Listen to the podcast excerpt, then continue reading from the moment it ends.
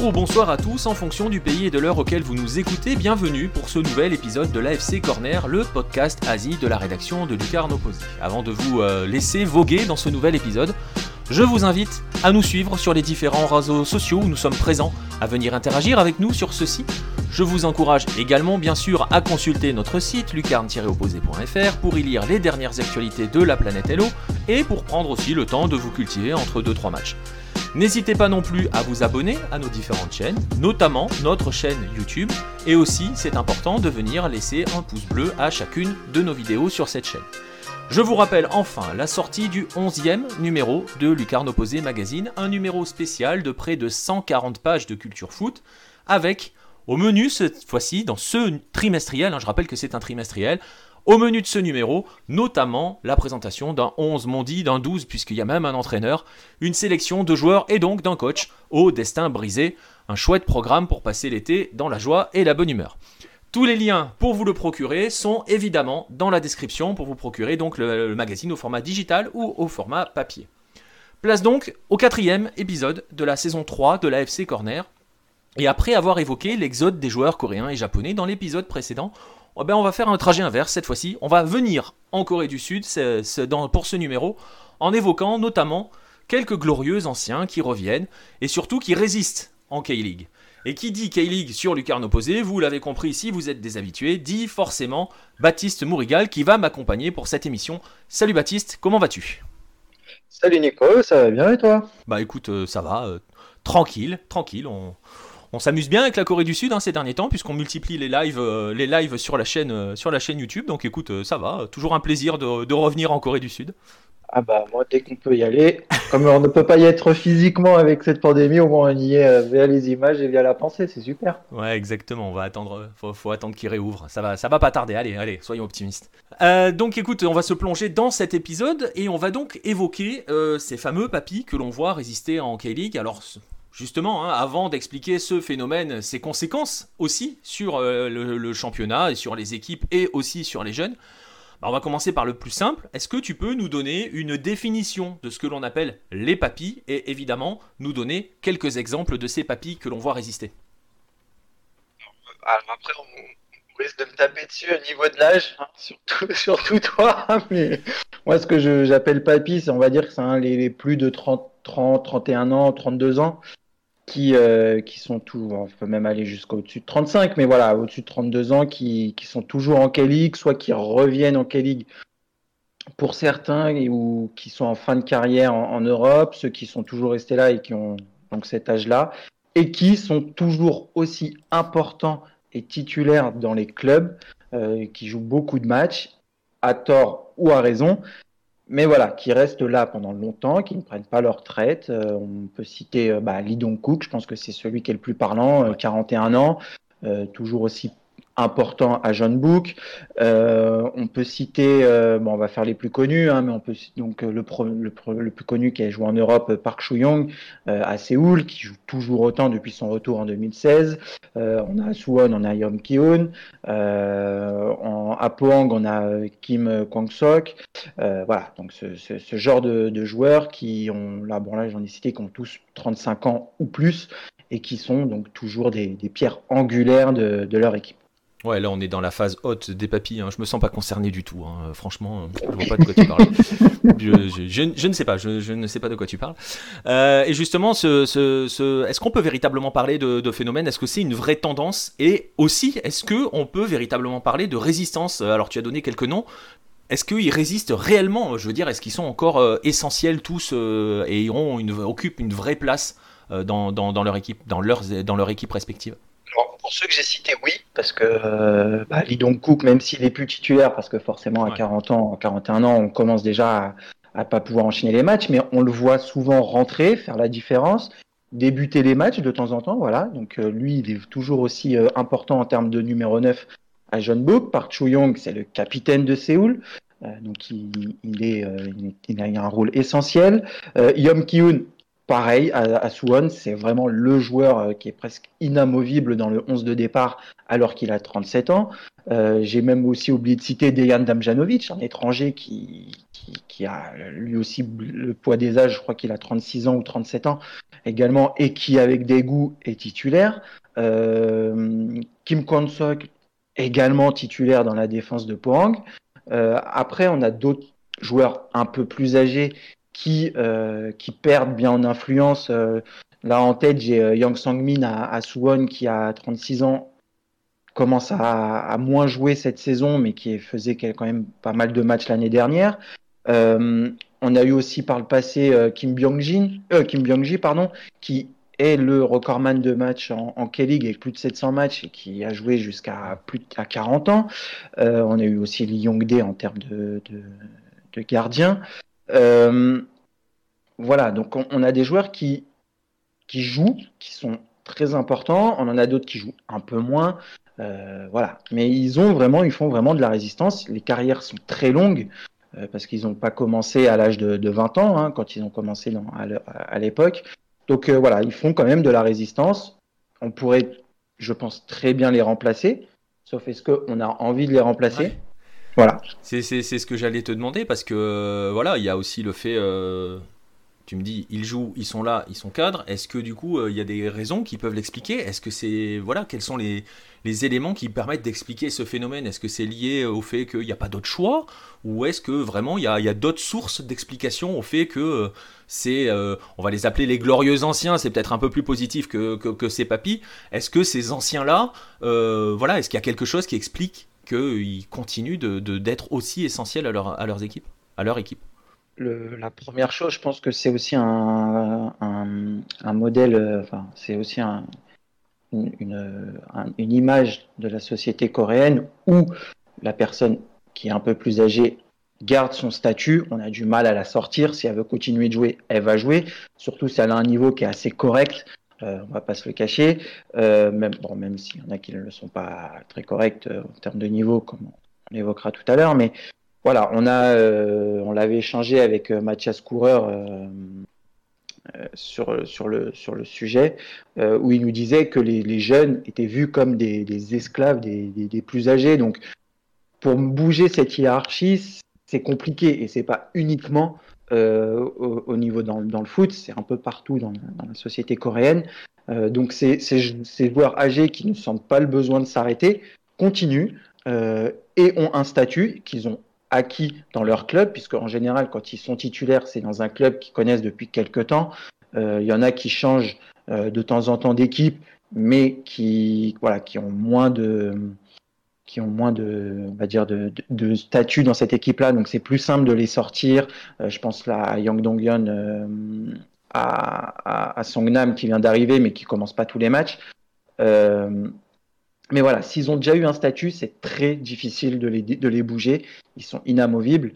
Euh, et les jeunes, même s'il y en a qui sont bons, voilà, ils vont forcément être confrontés à, à, ces entre guillemets papis et ne pas pouvoir jouer uniquement sur le côté, euh, pour la plupart, sur le côté euh, égo et sur le côté euh, hiérarchie. Euh, je pense aussi à Ulsan où Lee Chang-yong est revenu en Europe euh, il, a, plus de la trentaine, je ne sais plus exactement, je crois la 33 ou 34 ans. Il est titulaire avec euh, Ulsan, alors qu'à côté, on a un jeune euh, Lee Dong-jiang, Lee Dong pardon, qui, lui, pour le coup, est très intéressant, mais qui joue moins parce que sa place est prise par un ancien joueur qui revient en Corée et sur lequel on fonde beaucoup de, de marketing, puisque ça a été un joueur de la sélection, c'est un joueur qui a joué en Europe, donc on joue beaucoup autour de ça le grand retour des, euh, ouais. des anciens euh, en, en, Corée. Ouais, bah tu le dis, hein, il y a le côté, euh, on va dire, c'est une tradition de la société. Et justement, tu évoquais les, les, jeunes, tu rappelais hein, ce que nous avait, ce que nous avait expliqué Mathias dans un, dans un précédent podcast. du coup, ça se gère comment au, niveau des, au niveau des effectifs est-ce que leur, présence à ces, à papis est forcément une bonne chose? J'imagine qu'il y a plusieurs cas de figure, mais voilà, comment, ça, se gère? Est-ce que ça peut ne pas euh, compromettre un petit peu l'unité euh, d'un effectif? Ou à contrario c'est euh, presque devenu et c'est peut-être aussi ce qui peut expliquer le phénomène un, gage de, comment dirais-je d'unification du groupe derrière derrière un vrai leader un ancien qui joue ce rôle-là? bah, c'est comme c'est culturel, les, les, Coréens sont habitués, euh, c'est-à-dire que la, la, la, parole du plus âgé, on l'écoute. Quand on est plus jeune, on l'écoute parce qu'il a plus de vécu, il a quelque chose à apprendre. Sur le terrain, bah forcément, comme on n'y est pas, on va pas aller euh, dire ah, j'ai envie de jouer, mais il y a lui, machin. Donc il n'y a pas vraiment de conflit. Et, euh, et puis surtout, ces joueurs-là, en général, quand ils sont inamovibles, c'est qu'ils ont ce vécu qui fait qu'on les écoute. On ne peut pas déplacer une personne qui est considérée comme une légende dans le club et que quand il parle, on l'écoute. C'est-à-dire que quand euh, Séoul, ça se passe mal, bah, c'est Park Chou-young qui va venir parler. Même si c'est pas lui le meilleur joueur sur le terrain, c'est lui qui va venir parler, c'est lui qu'on va écouter. Euh, pareil à John Book, si Lee Dong-kook est pas content, on le voit et il le fait comprendre, mais on va rien lui dire parce que c'est lui la star, c'est lui qui, qui tient l'équipe. Voilà, donc ils, ils, unifient quand même autour d'eux et quand ils parlent, on les écoute et sur ce point-là, ça peut être positif. Après, dans le jeu, on peut voir que certains euh, c'est pas vraiment ça. Je l'ai mentionné Park Cho-young. Park Cho-young, on, on, sait que c'est compliqué, il a des problèmes de genoux, donc il court beaucoup moins.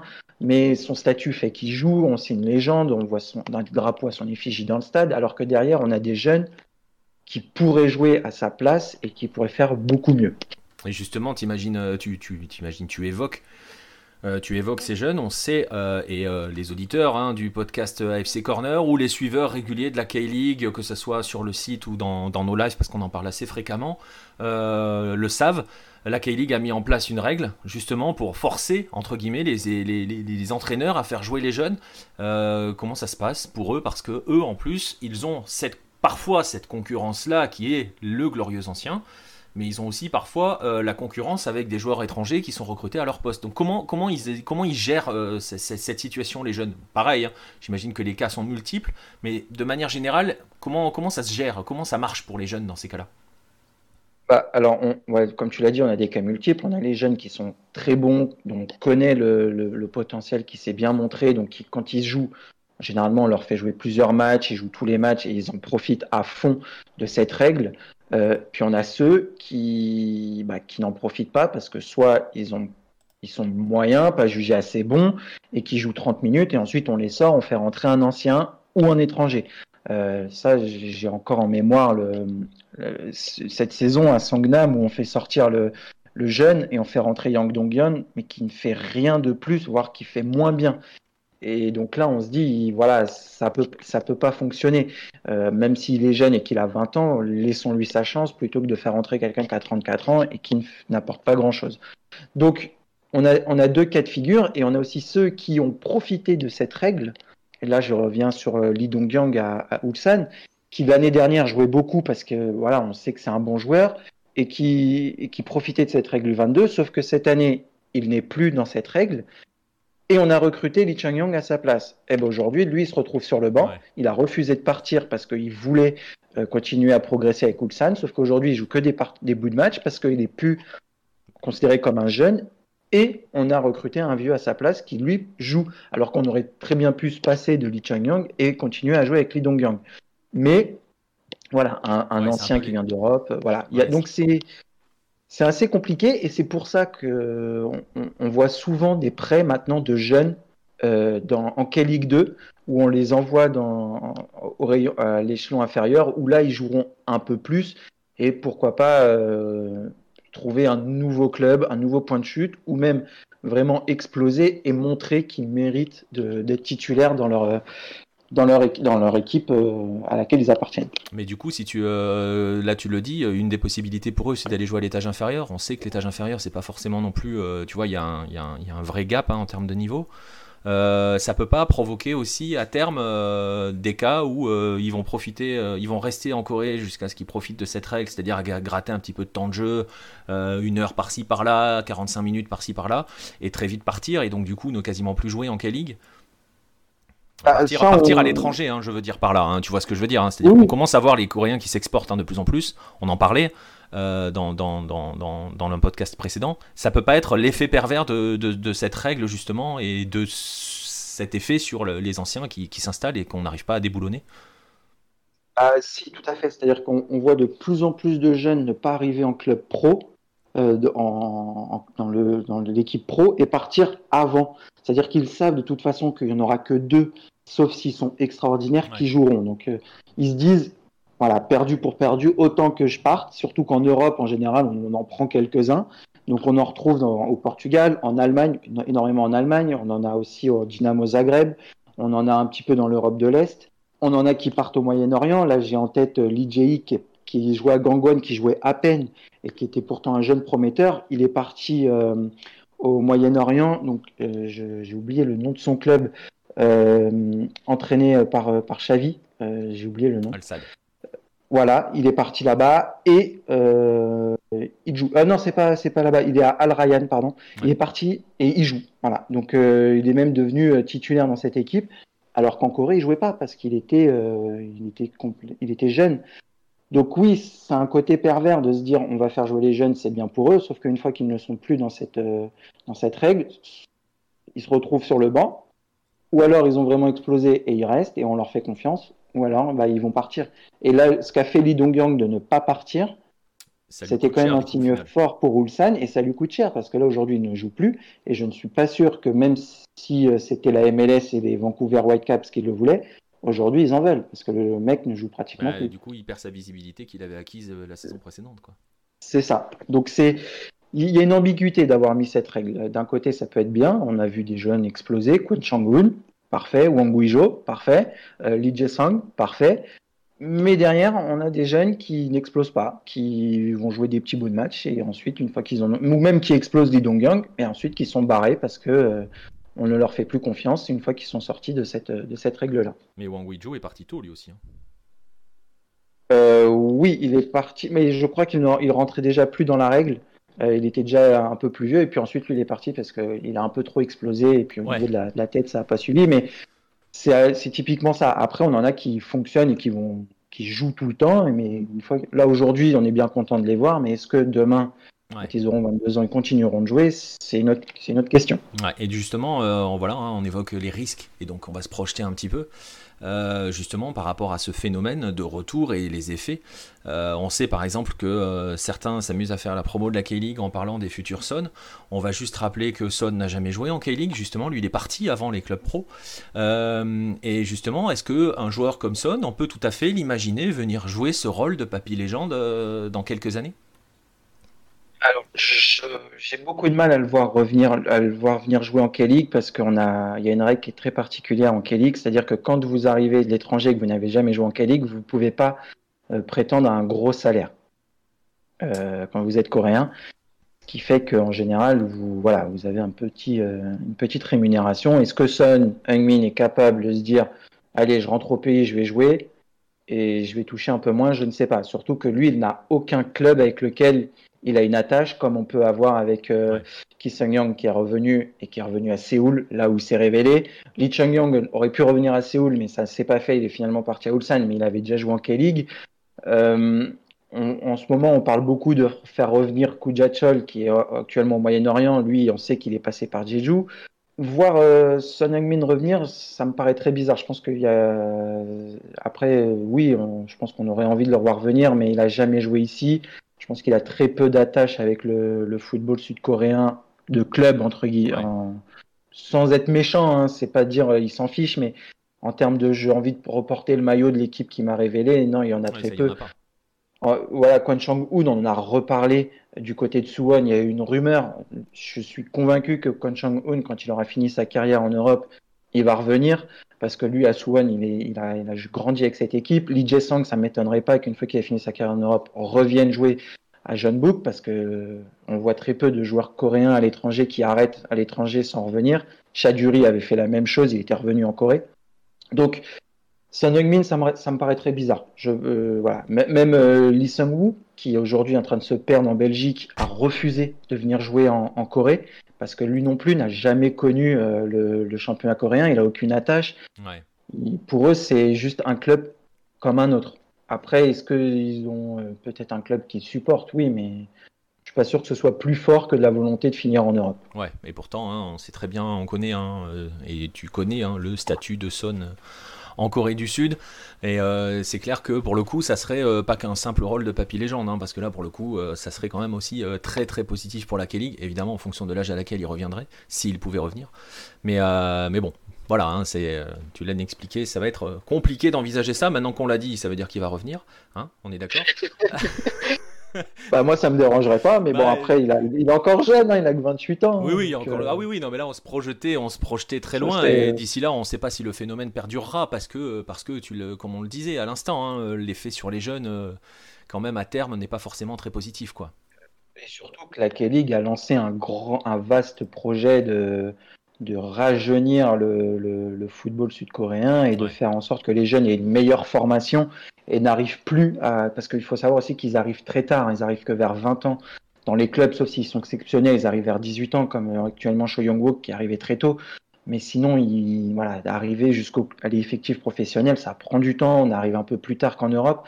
Et la K-League a lancé tout un programme depuis quelques années pour que les clubs aient des centres de formation, que, ça, les- centres de formation soient performants, qu'on ait des meilleurs jeunes, qu'ils arrivent ensuite bien meilleurs dans les clubs euh, professionnels.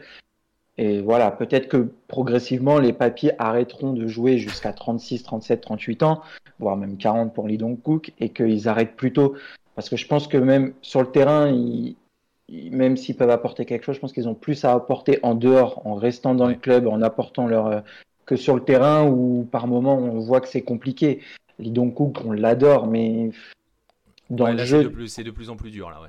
C'est de plus en plus dur, il court beaucoup moins, il a du mal à enchaîner les, les, les, les, courses à haute intensité, et c'est pareil pour, tous les- pour tous ceux qui sont un peu plus vieux. Donc euh, dès que ça devient compliqué, même s'ils sont là, voilà, il faut à un moment dire stop, on ne verrait jamais un, un joueur autre que gardien de but en Europe à jouer à 40 ans. Alors il y a la jurisprudence Hilton à... À Montpellier, Montpellier, ouais, mais voilà, voilà, donc- justement, tu l'as dit, euh, c'est une exception. euh, on a une autre exception à très très haut niveau avec Ronaldo qui, euh, lui, on voit bien aller jusqu'à 40 ans sans problème, mais on est sur des exceptions. Donc, Voilà, euh, c'est oui, des exceptions. euh, Alors qu'en Corée, ça commence à de- devenir un peu l'arrêt quand on Ouais, regarde les ça. effectifs. On en a beaucoup qui ont 33, 34 ans et qui jouent beaucoup, beaucoup, beaucoup. Alors que les jeunes qui sont dans les effectifs, euh, ils ont un match, deux matchs, euh, trois matchs, quatre matchs, et ils sont 5, 6 à, à avoir deux, trois, quatre matchs.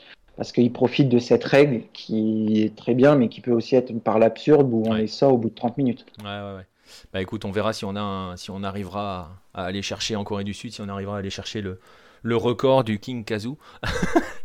on verra. Bah, je, pense, je pense que Lee Dong-kook en aimerait bien, mais... ouais, bah, c'est dur là. ça, ça reste d'être, compliqué parce que voilà, lui, il en- je pense qu'il a dans sa mentalité, c'est pas la mentalité de je vais jouer dans, au plus Ouais. au plus bas en K-League 2 parce que King Kazu joue euh, bon maintenant il est passé en J-League 1 mais euh, Il a longtemps, il euh, jouait quand même en deuxième ouais. division mais- et puis il jouait euh, 5 minutes, 2 C'est minutes, il jouait pas énormément mais Lee Dong-kook est pas dans cette mentalité. Et depuis qu'il est jeune, on sait que c'est une grande star et qu'il lui il a envie d'être euh, sur le devant de la scène et je pense que ça lui plairait pas de jouer, euh, ouais, de jouer dans les seconds couteaux dans une équipe que personne ne regarde en seconde division. Donc Ouais, je pense qu'il ira pas jusque-là. Eh ben écoute, on verra bien. Euh, on va faire un petit peu de teasing. hein. On parle des jeunes, de la formation et tout et tout. Euh, restez dans les parages aux, aux alentours des prochains numéros du magazine et il se pourrait qu'on en parle un petit peu hein, du côté de la, Corée du Sud, de la Corée du Sud. J'en dis pas plus. hein. Tu vois, je fais un bon teasing. Voilà. euh, Je dirai pas plus non plus. voilà, formation Bac plus 12 en marketing vente. Euh, et- Écoute, on va, on va rester là pour, euh, pour, pour cette émission, pour ce podcast spécial euh, Corée du Sud et donc euh, sur, sur cette problématique, façon de parler, des anciens qui s'installent et qui continuent de rester en place en, en Corée du Sud. Merci à toi Baptiste pour, pour, pour avoir participé à cette émission, pour avoir été avec moi, m'avoir accompagné. Ah, merci à toi. L'invitation, on va dire.